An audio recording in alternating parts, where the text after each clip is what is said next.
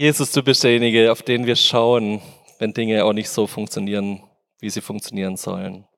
Und Herr, ich danke dir, dass du auch heute durch dein Wort reden wirst zu uns in unser Leben hinein. Dass du dein Wort heute auch wieder Kraft entwickelt, Dinge zu verändern und umzuändern in unserem Leben. Uns zu korrigieren, uns auszurichten auf dich, uns Mut zu machen, unser Leben mit dir zu leben, in deine Nachfolge zu gehen. Dazu forderst du uns heraus und dazu ermutigst du, du uns jeden Tag neu. In deinem Namen. Amen. Wir sind mitten in unserer Serie über die Bergpredigt. Und heute geht's nicht um Krähen, sondern um Sorgen. Und was das miteinander zu tun hat, werdet ihr vielleicht gleich erfahren. Ich habe den Begriff Sorgen einfach mal gegoogelt und bin auf ganz viele Zeitungsartikel gestoßen, die alle das Gleiche sagen, nämlich Sorgen machen krank. Anscheinend ist das was, was in den letzten Jahren erst wieder ganz groß erforscht wird. Es gibt ganz viele Studien dazu. Sorgen machen krank. Sorgen sorgen dafür, dass wir kürzer leben. Sorgen helfen, dass wir einsamer werden. Und seit ein paar Jahren gibt es einen Begriff dafür, nämlich generalisierte Angststörung nennt sich das dann. Wenn wir es nicht mehr in den Griff kriegen, dass unsere Sorgen sich vielleicht bloß auf ein kleines Thema beziehen, sondern dass es anfängt, unsere Gedanken immer mehr zu kreisen, immer mehr Dinge uns auch den Schlaf rauben, Dinge so schwer werden in unserem Leben, dass wir gar keinen hoffnungsvollen Blick in die Zukunft mehr haben können. Sorgen haben eine richtig zerstörende Kraft. Der Begriff Sorge beschreibt ein durch vorausschauende Anteilnahme gekennzeichnetes Verhältnis des menschlichen Subjekts zu seiner Umwelt und zu sich selbst. Auf Deutsch, wir gucken in die Zukunft und dieser Blick in die Zukunft ist durch Sorgen getrübt. Eine subjektiv erwartete Not wird gedanklich vorweggenommen und wirkt sich im Fühlen, Denken und Handeln des Besorgten und Sorgenden aus. Das heißt, wir nehmen was voraus, wir wissen noch gar nicht, ob es so eintreten wird, ob es so sein wird, ob es wirklich so negativ sein wird. Aber unsere Sorgen drehen sich schon im Voraus und sagen, ja, oh, das wird alles so schlecht und so übel und so viel und können wir es überhaupt schaffen oder schaffen wir es gar? Das sind das, das ist das Problem von Sorgen. Wir haben schon eine Idee von der Zukunft und diese Idee von der Zukunft ist negativ geprägt. Spannend finde ich immer wieder dieser Begriff generalisierte Angststörung und wir machen uns immer mehr Sorgen. Scheint so ein Modeding zu sein in unserer Gesellschaft. Es scheint was zu sein, was immer mehr anwächst. Da gibt es verschiedene Studien dazu, dass sich Leute, die den Zweiten Weltkrieg überlebt haben, anscheinend weniger Sorgen gemacht haben als Leute, die heute in unserer jetzigen Wohlstandsgesellschaft leben. Spannende Erkenntnis erstmal von außen gesehen. Aber was spannender ist oder was mich noch mehr interessiert an dem Thema ist, dass Jesus in der Bergpredigt einen ganz großen Part über Sorgen gepredigt hat. Einen ganz großen Part hat, wo er über Sorgen gesprochen hat, 2000 Jahre bevor es zu einem Modesymptom unserer Gesellschaft wurde. Wir lesen zusammen aus Matthäus 6, die Verse 25 bis 34. Deshalb sage ich euch, macht euch keine Sorgen um das, was ihr an Essen und Trinken zum Leben und an Kleidung für euren Körper braucht. Ist das Leben nicht wichtiger als die Nahrung und ist der Körper nicht wichtiger als die Kleidung? Seht euch die Vögel an. Sie säen nicht, sie ernten nicht, sie sammeln keine Vorräte und euer Vater im Himmel ernährt sie doch. Seid ihr nicht viel mehr wert als sie? Wer von euch kann dadurch, dass er sich Sorgen macht, sein Leben auch nur eine einzige Stunde verlängern? Und warum macht ihr euch Sorgen um eure Kleidung? Seht euch die Lilien auf dem Feld an und lernt von ihnen. Sie wachsen, ohne sich abzumühen und ohne zu spinnen und zu weben. Und ich sage euch, sogar Salomo in all seiner Pracht war nicht so schön gekleidet wie eine von ihnen. Wenn Gott die Feldblumen, die heute blühen und morgen ins Feuer geworfen werden, so herrlich kleidet, wird er sich dann nicht erst recht um euch kümmern, ihr Kleingläubigen? Macht euch also keine Sorgen. Fragt nicht, was sollen wir essen oder was sollen wir trinken, was sollen wir anziehen.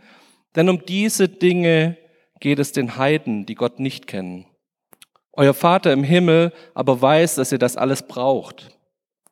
Es soll euch zuerst um Gottes Reich und die Gottes Gerechtigkeit gehen, dann wird euch das Übrige alles dazugegeben. Macht euch keine Sorgen um den nächsten Tag. Der Tag wird für sich selbst sorgen. Es genügt, dass jeder Tag seine eigene Last mit sich bringt. Total spannender Text. Da steckt schon mega viel drin. Erstmal nochmal kurz, um den Begriff zu klären. Bei uns im Deutschen ist dieser Begriff Sorge nicht ganz so klar. Wir haben so Begriffe wie Fürsorge, Vorsorge und all das sind Sachen, die dieser Text hier nicht meint. Also ich habe mal so eine Phase gehabt, ich habe vor kurzem beim Aufräumen von meinem Büro meine alten Bibelarbeiten vom Schülerbibelkreis gefunden. Da habe ich als 14-Jähriger angefangen, vor 60, 70 Leuten bei mir in der Schule morgens um halb sieben Schülerbibelkreis zu machen und habe dort Andachten gehalten. Und wenn ich die heute lese, da schäme ich mich manchmal in Grund und Boden und denke mir, okay, was man so im jugendlichen Ding manchmal macht. Und eine dieser Bibelarbeiten ging es um Sorgen. Wir müssen uns keine Sorgen vor Klausuren machen, weil Gott wird uns schon durch diese Klausur durchtragen. Ich glaube, diese Art von Sorge ist da erstmal nicht gemeint, muss ich mittlerweile leider so sagen. Also für alle Schüler, Studenten, ihr müsst weiterhin lernen. Tut mir leid. Das heißt nicht zu sagen, ich vertraue einfach Gott und er wird es mir schon schenken und den Sein gibt's der Herr im Schlaf und ihr kennt all die Stellen, die man dann anfängt zu zitieren. Naja, darum geht's nicht. Es geht nicht um Vorsorge. Es geht nicht darum, dass du dich vorbereitest für deine Prüfung. Es geht nicht darum, dass du dein Leben gut regelst. Es geht nicht darum, dass du sagst, hey, ja, jeder Tag, man lebt halt so in den Tag rein, also warum soll ich überhaupt noch arbeiten gehen? Warum soll ich überhaupt noch Geld verdienen? Das ist nicht der Punkt dieses Textes. Der Text meint mit Sorgen was anderes.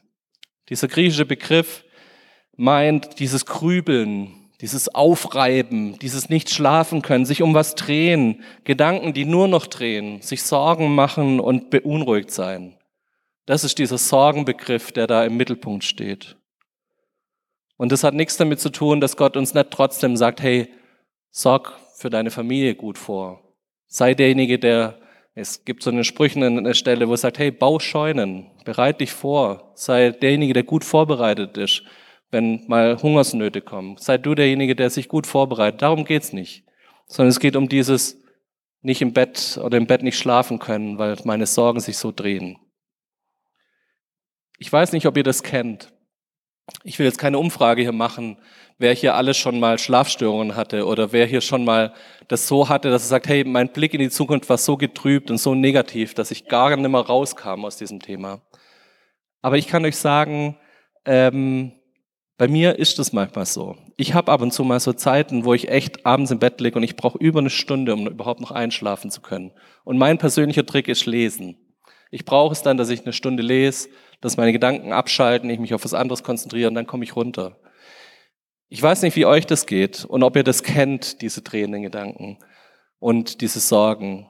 Aber ich glaube, Jesus hat uns was zu sagen und wir sollten in diesen Text reinhören. Was ist denn seine Antwort drauf? Warum sollten wir uns nicht sorgen?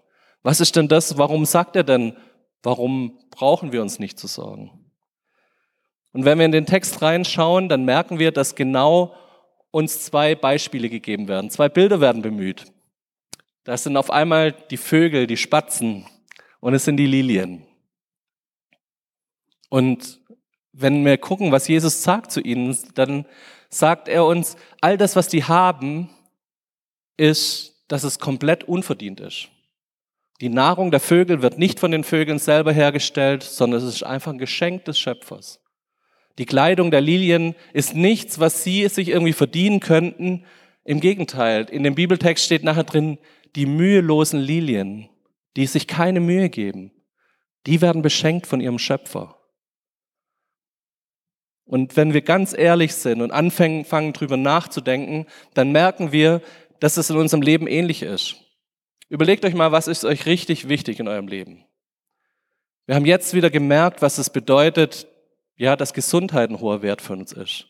Und ehrlicherweise müssen wir zugeben, Gesundheit ist 0,0 verdient, sondern einfach nur geschenkt. Es ist ein Geschenk des Schöpfers, dass wir hier sind. Es ist ein Geschenk des Schöpfers, dass wir uns nicht mit Corona angesteckt haben. Es ist ein Geschenk des Schöpfers, jede Sekunde, die wir in unserem Leben haben.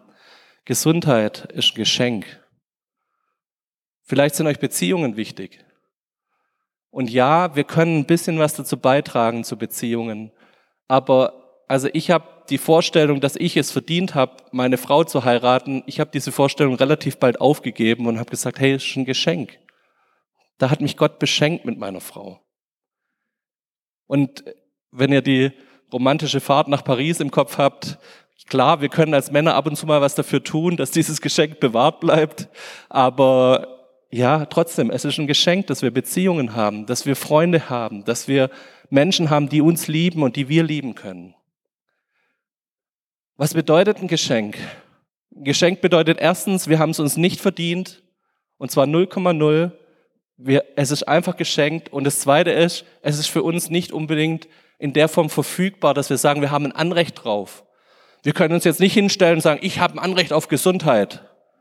Keine Chance. Das hat jemand anderes in der Hand und nicht wir. Wir sind in einer vollen Abhängigkeit von unserem Schöpfer. Und das ist das Bild mit den Vögeln und den Lilien, diese volle Abhängigkeit davon, dass es da Gott gibt und er handelt. Wir tun immer so, als hätten wir alles in der Hand. Das ist spannend so in unserem Leben. Wir leben in einer relativ hohen Naivität. Also wenn wir zum Beispiel ins Auto steigen, geht keiner von uns davon aus, heute werde ich einen Verkehrsunfall haben. Sondern jeder rechnet damit, dass es gut geht, oder? Wenn wir aufstehen, in unseren Tag reinlaufen, rechnet keiner von uns damit, dass uns heute irgendwas ereilen wird, ein großer Unfall oder dass wir heute sterben werden, sondern alle gehen mit diesem Gedanken in den Tag, eigentlich wird es heute gut werden. Und diese hohe Naivität, dieses hohe, dass wir einen Anspruch haben an das Leben, dass es uns gut geht, kommt oftmals zusammen mit was ganz Paradoxen, nämlich mit dem hohen Bedürfnis, Dinge zu kontrollieren. Wir wollen unser Leben im Griff haben. Wir wollen unser Leben regeln. Wir haben auch das Gefühl, wir haben es im Griff. Wir haben das Gefühl, wir können das und das machen und wenn wir das machen, dann wird das passieren. Und in, wenn wir dem, wenn dem mal ein Dämpfer verpasst wird, diesem Denken, wenn dem mal was verpasst wird, wo wir merken, hey, das funktioniert nicht, dann kommen plötzlich Sorgen hoch. Dann kommt plötzlich dieser Punkt, wo wir merken, wir können nicht mehr schlafen, weil Dinge um uns herum passieren, die wir nicht im Griff haben, die wir nicht kontrolliert bekommen, die wir nicht auf die Reihe bekommen. Wenn wir ganz logisch drüber nachdenken, und ich mag das manchmal, einfach alle Emotionen, alle Gedanken, die da so rumkreisen, mal auf die Seite zu schieben und logisch drüber nachzudenken, dann kommt mir so der Gedanke, Sorgen sind unvernünftig. Oder? Haben Sorgen irgendwie einen größeren, größeren Gewinn?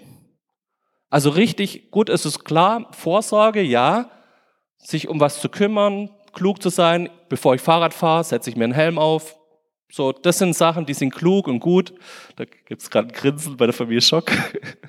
ähm, so, da gibt's Punkte, die richtig positiv sind und die sind klug, wenn ich vorsorge.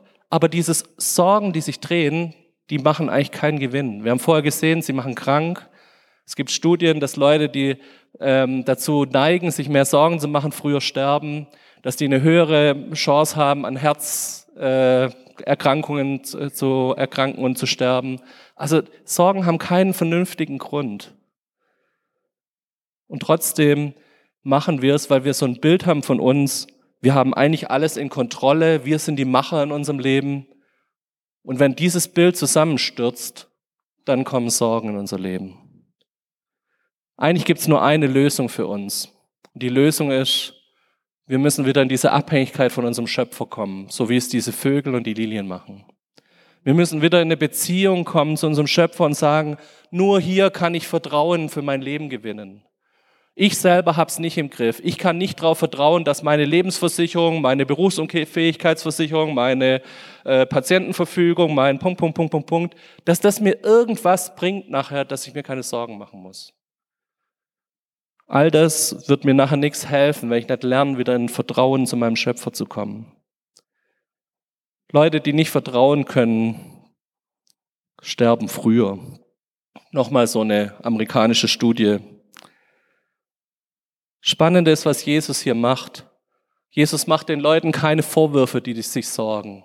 Klar, er sagt, hey, ihr Kleingläubigen. Aber eigentlich beschimpft er sie nicht oder so. Oder sagt, hey, ihr dürft es nicht und ich verbiete euch, dass ihr euch Sorgen macht. Sondern ich glaube, dass hier aus diesem Text ganz stark diese Vaterliebe Gottes rausspricht. Dieses, hey, ich habe dich gewollt, ich liebe dich, ich gebe dir Sinn in deinem Leben. Jesus deutet uns in diesem Text an, wo wir wieder Vertrauen bekommen können, wo wir wieder Vertrauen aufbauen können, sodass Sorgen keinen Raum haben, weil wir ein Vertrauen zu unserem Schöpfer haben. Das Problem in der Sache ist, wir kompensieren dieses, diese Sorgen oft mit anderen Dingen. Ich habe gerade schon angedeutet, ein großes Ding bei uns Deutschen sind Versicherungen. Wir können ganz viel versichern und meinen dann damit sicherer zu sein. Aber das Größte, das spricht Jesus in diesem Kontext davor an. Dieses ganze Thema Sorgen steht nämlich in einem, in einem ganzen, ja, einem Abschnitt, wo er eigentlich über Reichtum und über Geld redet. Und nachdem er über Reichtum und Geld redet, kommt dieser Teil Sorgen. Ich glaube, Jesus weiß sehr genau, wie es auch heute läuft. Wir kompensieren vieles an unseren Sorgen durch Reichtum und denken, ach, wenn wir noch ein bisschen mehr Geld haben, wenn wir noch ein bisschen mehr abgesichert sind, dann geht's uns doch besser. Leider kommt auch da wieder die Bibel um die Ecke und sagt uns, hey, euer ganzer Reichtum wird von den Motten und von dem Rost zerfressen werden. Harte, harte Worte für uns, oder? Und wenn ihr zurzeit mal auf die Bank geht, ich musste jetzt wieder unseren Hauskredit, da war diese Zinsfestschreibung war ausgelaufen, ich musste das verlängern.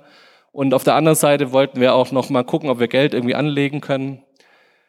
Und auf der einen Seite haben wir einen super tollen Kredit bekommen, die Zinsbindung ist super gerade, genial, aber versucht mal gerade Geld anzulegen.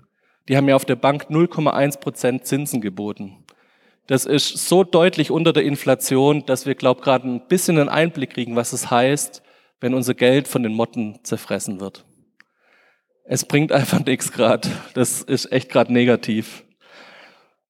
Oder guckt euch mal die Leute an, die jetzt gerade ihr Geld in, in DAX-Sachen angelegt haben.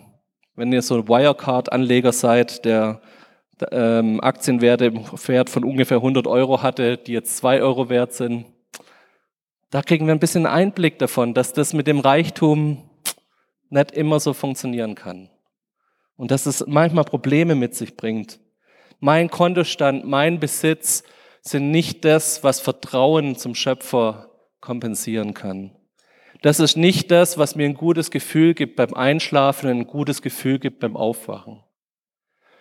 Ich glaube, wenn ich aufwach, dann will ich oder wünsche ich mir das immer wieder, dass mein erster Gedanke nicht Sorgen sind, sondern mein erster Gedanke ist, da ist Gott und der passt auf mich auf. Der hat mein Leben in der Hand. Mit dem kann ich durch Tiefen gehen, mit dem kann ich über Höhen gehen. Und ich hoffe, dass das so was ist, wo wir immer wieder merken, wo versucht unsere Seele Dinge zu kompensieren, wo eigentlich Beziehung sein sollte, wo eigentlich Vertrauen zu unserem Schöpfer sein sollte, und ich glaube, es ist gut, wenn jeder von uns sich immer wieder mal prüft und sagt, wo habe ich Dinge, wo ich mich ranhänge? Oft merken wir es erst, wenn wir es vermissen. Oft merken wir es erst in so Zeiten wie jetzt in der Corona-Krise, wie arg für uns diese Gesundheit normal war. Wie arg es für uns normal war, dass wir unsere Freiheiten hatten, unsere Rechte hatten. Und wenn du merkst, das tut jetzt richtig an dir arbeiten, das tut deiner Seele richtig weh, dass ich jetzt auf das und das verzichten musste oder dass ich das und das machen musste. Oder die, dass so eine richtige Angst in dir hochkommt, dann ist das ein Zeichen für dich, dass wir nochmal vielleicht prüfen müssen, habe ich was kompensiert, habe ich gedacht, was habe ich was für selbstverständlich angenommen, was gar nicht so selbstverständlich ist, weil es in Wirklichkeit ein Geschenk des Schöpfers an dich ist. Ich habe letzte Woche mit jemandem telefoniert, die so im Dunstkreis unserer Gemeinde ist und habe die gefragt, ob wir uns treffen sollen, weil sie ein Gespräch wollte. Und die hat ganz panisch reagiert am Telefon. Da habe ich gedacht, was ist denn da los? Und ich habe es gar nicht verstanden, bis sie mir nach zehn Minuten erzählt hat, ich glaube, ich werde die nächsten Wochen an Corona erkranken und ich werde sterben. Die war so gefangen in dieser Sorge, die war so gefangen, dass sie gesagt hat, ich glaube, das wird so sein. Ich bin der Mathematiklehrer und komme auf der anderen Seite mit Wahrscheinlichkeiten und rechne ihr dann aus. So, das hat leider nicht so viel geholfen in dem Fall. Vielleicht brauche ich da ein bisschen mehr Empathie. Aber so dieses, dieser Gedanke, dass Sachen so real werden in unserem Leben und Sorge so real wird, dass ich tief damit rechne, das wird mich jetzt erwischen. Da merke ich, ich habe was kompensiert. Ich bin noch nicht auf dem Punkt, dass ich meinem Schöpfer vertraue.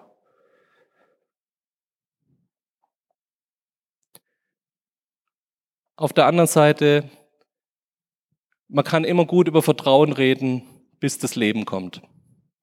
Ich weiß nicht, wie oft ich euch das schon erzählt habe, aber ich hatte mal so eine Situation in meinem Leben, die, wo ich das ganz extrem gemerkt habe. Ich war 30 Jahre alt, wir haben gerade ein Haus gekauft, haben uns für die nächsten 20 Jahre verschuldet, unser zweites Kind auf dem Weg und ich war fünf Wochen lang richtig krank. Und nach fünf Wochen lang waren die Schmerzen so groß, dass ich ins Krankenhaus kam. Und in der Notaufnahme haben die mir erklärt, also das kann jetzt HIV sein, das kann Bauchspeicheldrüsenkrebs sein, das kann AIDS sein, was ich habe, oder eine Hepatitis, so. Alles möglich.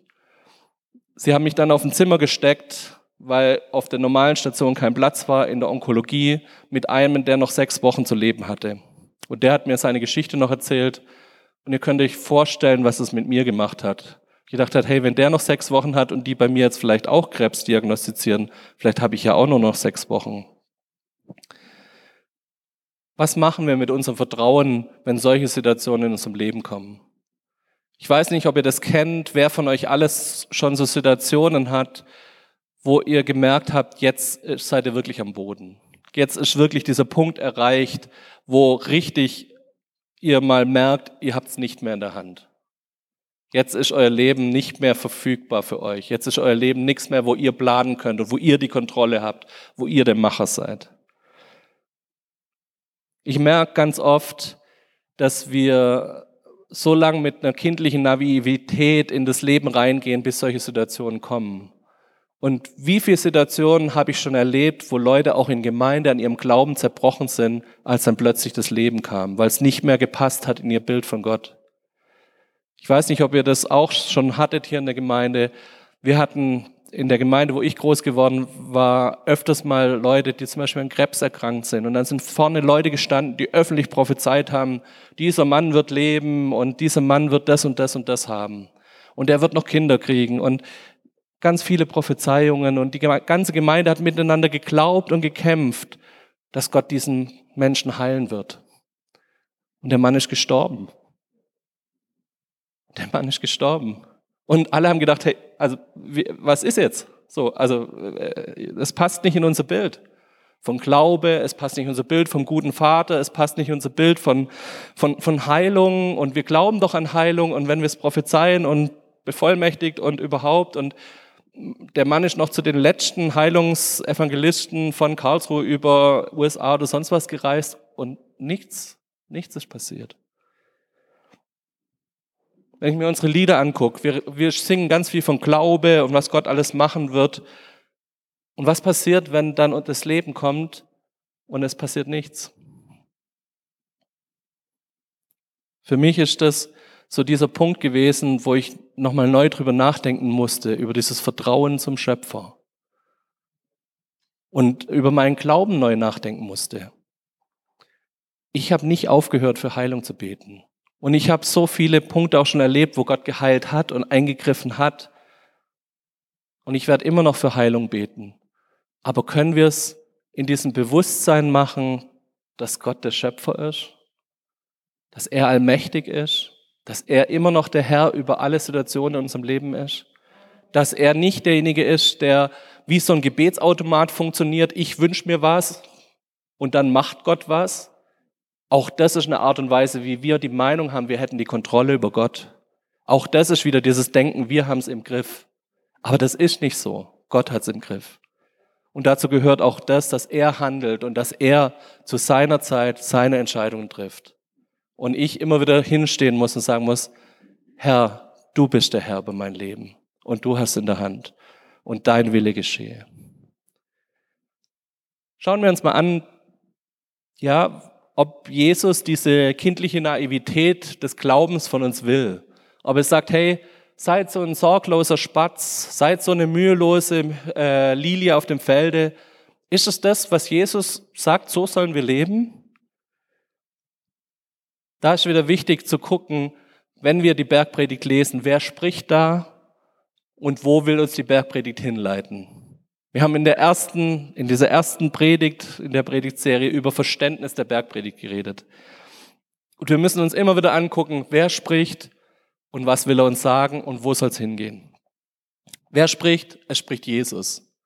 Jesus als Wanderprediger, der keinerlei Besitz hatte, der immer wieder gesagt hat, alles, was ich besitze, sind die Schuhe an meinen Füßen. Es gibt eine Stelle in Lukas 9, 58, die Füchse haben ihren Bau und die Vögel ihre Nester, aber der Menschensohn hat keinen Ort, wo er sich ausruhen kann. Menschensohn, dieser Titel für Jesus wird da benutzt. Jesus hatte nichts. Das heißt, hier spricht nicht jemand, der aus dem Vollen lebt. Da spricht nicht jemand, der alles hat, jede Besitztümer kennt, sondern da gibt's hier jemand, der wirklich auch Armut gekannt hat. Und auf der anderen Seite müssen wir angucken, wo will Jesus hin? Jesus weiß schon, dass er zum Kreuz hingeht. Jesus weiß schon um die Tiefen in unserem Leben, weil er sie selber erleben wird. Er geht in die tiefsten Tiefen hinein und dieser Mann spricht hier zu uns über Sorgen. Nicht jemand, der sagt, hey, es wird alles gut, alles in rosa Wölkchen, alles ist, wird gut werden in unserem Leben, sondern hier spricht jemand über Sorgen, der weiß, ich werde in die tiefsten Tiefen hineingehen. Da spricht der gleiche Jesus, der schon weiß, dass er später mal sagen wird, Herr, wenn es irgendwie geht, lass diesen Kelch an mir vorübergehen. Der wird derjenige sein, der nachher für uns am Kreuz leidet. Also kann es eigentlich nicht dazu passen, dass Jesus sagt, hey, seid naiv, alles wird gut, sondern hier spricht jemand über Sorgen, der nachher auch weiß, was es bedeutet, sich zu sorgen. Der weiß, was es bedeutet, Schmerzen in seinem Leben zu haben. Der weiß, was es bedeutet, verfolgt zu werden und richtig Probleme zu haben. Nicht bloß eingebildete Probleme, wie wir die vielleicht manchmal in unserem Leben haben. Wenn hier Jesus über Sorgen redet, dann ist es der gleiche Jesus, der später einen ganz tiefen Schmerz am Kreuz haben wird und der am Ende für unsere Sorgen auch ans Kreuz geht. Für das, was wir uns Sorgen machen, stirbt er, leidet er, verblutet er. Ich glaube, in dem Wissen dürfen wir diesen Text verstehen und sagen, hey, Sorgen machen heißt nicht, seid naiv. Es wird alles gut. Und der Grund, sich keine Sorgen zu machen, ist nicht, weil alles gut werden wird, sondern der Grund ist, weil Gott mit uns ist. Und die Bibel gibt uns ein ganz großes Beispiel für jemanden, der in Schmerzen ja seinen Glauben entwickelt. Und das ist Hiob. Hiob sagt von sich selber, sein Glaube reift nicht, weil Gott ihm alles geschenkt hat, sondern sein Glaube reift, weil Gott ihm mitten in dem Leid begegnet ist. Da ist Beziehung aufgebaut worden. Da war Beziehung zum Schöpfer da in dem tiefsten Tiefen, die der Hiob erlebt hat. Und ich empfehle euch, das immer wieder mal nachzulesen, was der alles erleben musste, wer alles um ihn herum gestorben ist, was für Krankheiten er hatte, was ihm alles an Besitztümern und Reichtum genommen wurde.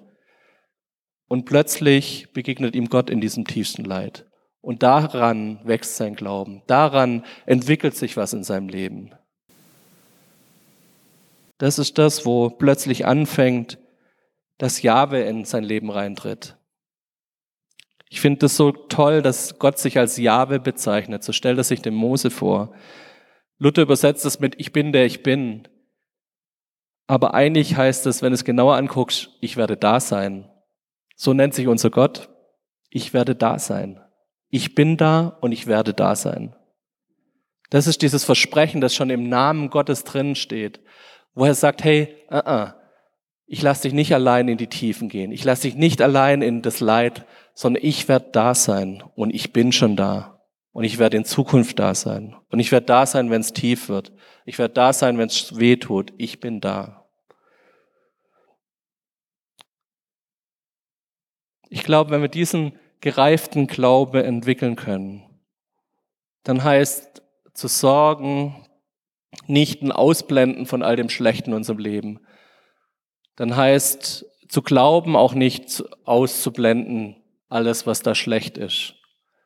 sondern dann heißt es, ich stütze mich noch mehr auf meinen Schöpfer. Ich stütze mich noch mehr auf den Gott, der mich durchträgt, der mir ein ewiges Leben als Geschenk gibt. Schon wieder was, was ich nicht in der Hand habe, was ich mir nicht verdienen kann, was nicht verfügbar ist. Der mir mein Leben hier auf der Erde schenkt. Nochmal ein Geschenk macht, nicht verfügbar, nicht verlängerbar durch mich. Ich kann es um keine Elle verlängern, mein Leben. Ich kann es nur annehmen als Geschenk. Wie komme ich in so eine Ausgewogenheit mit meinem Glauben? In den letzten zwei Versen von diesem ganzen Text, den Jesus da spricht, spricht er plötzlich über sein Reich und seine Gerechtigkeit. Plötzlich steht im Mittelpunkt, es geht um Gott. Verlass dich drauf. Verlass dich auf Gott und auf sein Reich und auf seine Gerechtigkeit. Was heißt das für mich? In seinem Reich gelten andere Regeln als vielleicht in meinem Reich.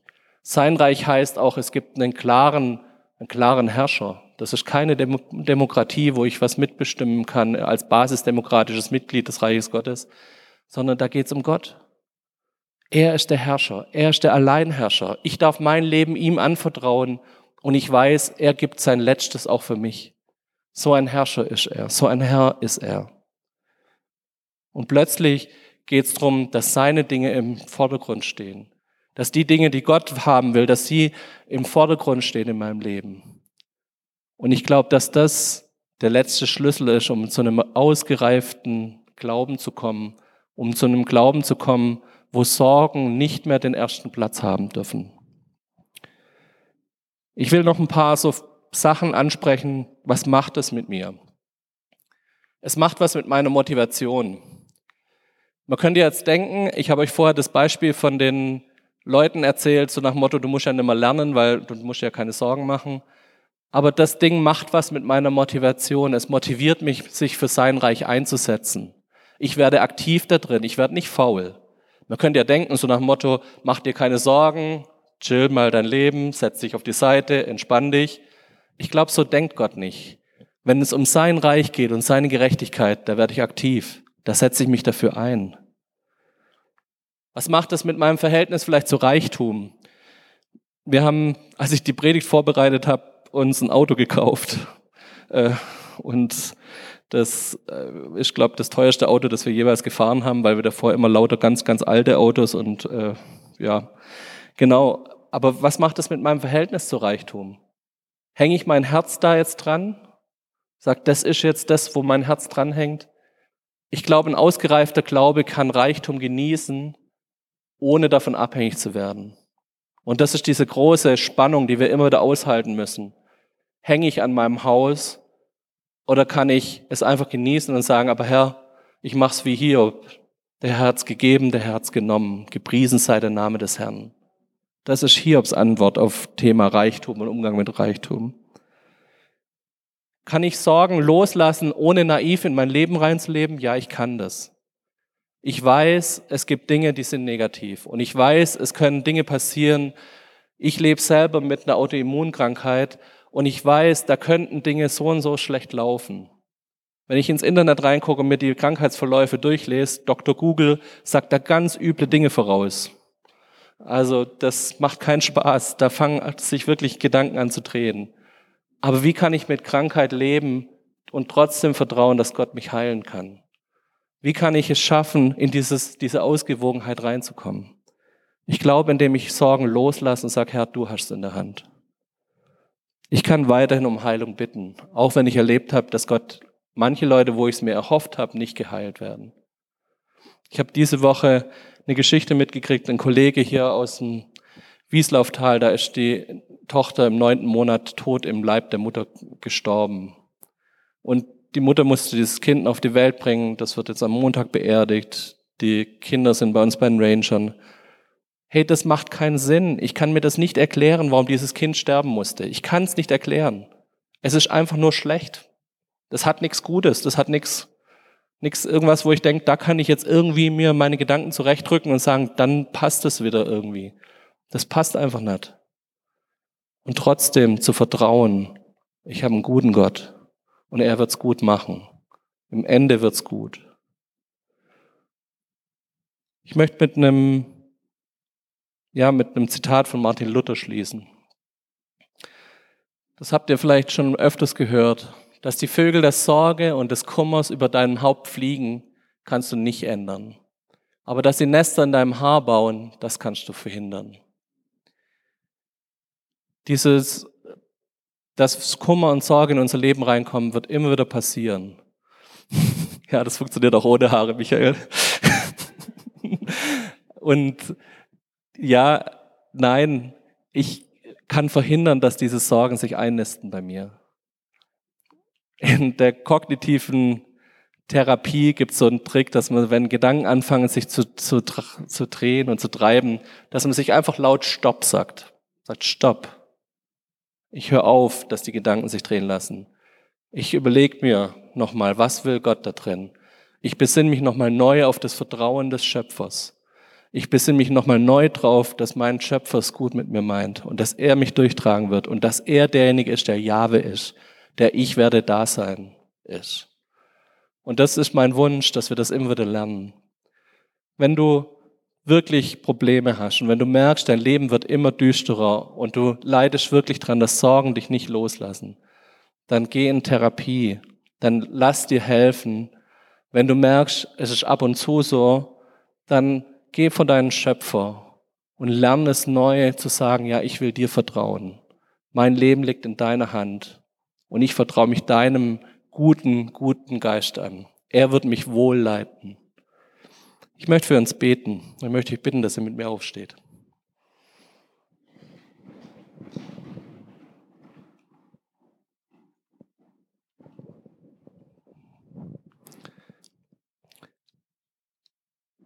Herr Jesus, wir danken dir, dass du ein Gott bist, der nicht bloß Friede, Freude, Eierkuchen irgendwie predigt, sondern der uns ganz klar sagt, es gibt auch Sorgen in unserem Leben.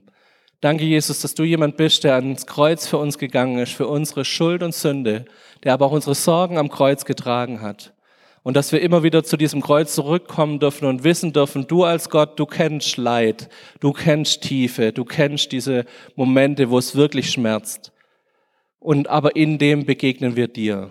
In dem begegnen wir unserem Jahwe Vater, dem Ich werde da sein. Und ich danke dir dafür, dass ich das aussprechen darf über uns als Gemeinde, dass wenn wir merken, dass uns Gedanken wieder anfangen zu kreisen, wenn wir schlaflos im Bett liegen, wenn Dinge da sind, die uns bedrücken, dass wir dann spüren dürfen, du bist da. Du kennst uns vor allem auch in diesen tiefen Zeiten. Und du kennst uns, dass du derjenige bist, der uns bei all dem Sorgen machen immer wieder hilft, einen vertrauensvollen Blick in die Zukunft zu richten. Herr, wir wollen dein Reich bauen. Wir wollen, dass deine Gerechtigkeit sich ausbreitet in dieser Welt. Wir wollen, dass wir diejenigen sind, die Hoffnung und Zuversicht in diese Welt hinaustragen. Und das können wir nur im Vertrauen zu dir. Nur in dem, dass wir lernen, unser Leben immer wieder neu in deine Hand zu legen. Und ich bete, dass das passiert wenn wir das nächste Mal mit Sorgen konfrontiert sein. So möchte ich euch segnen im Namen des Vaters, des Sohnes und des Heiligen Geistes. Amen.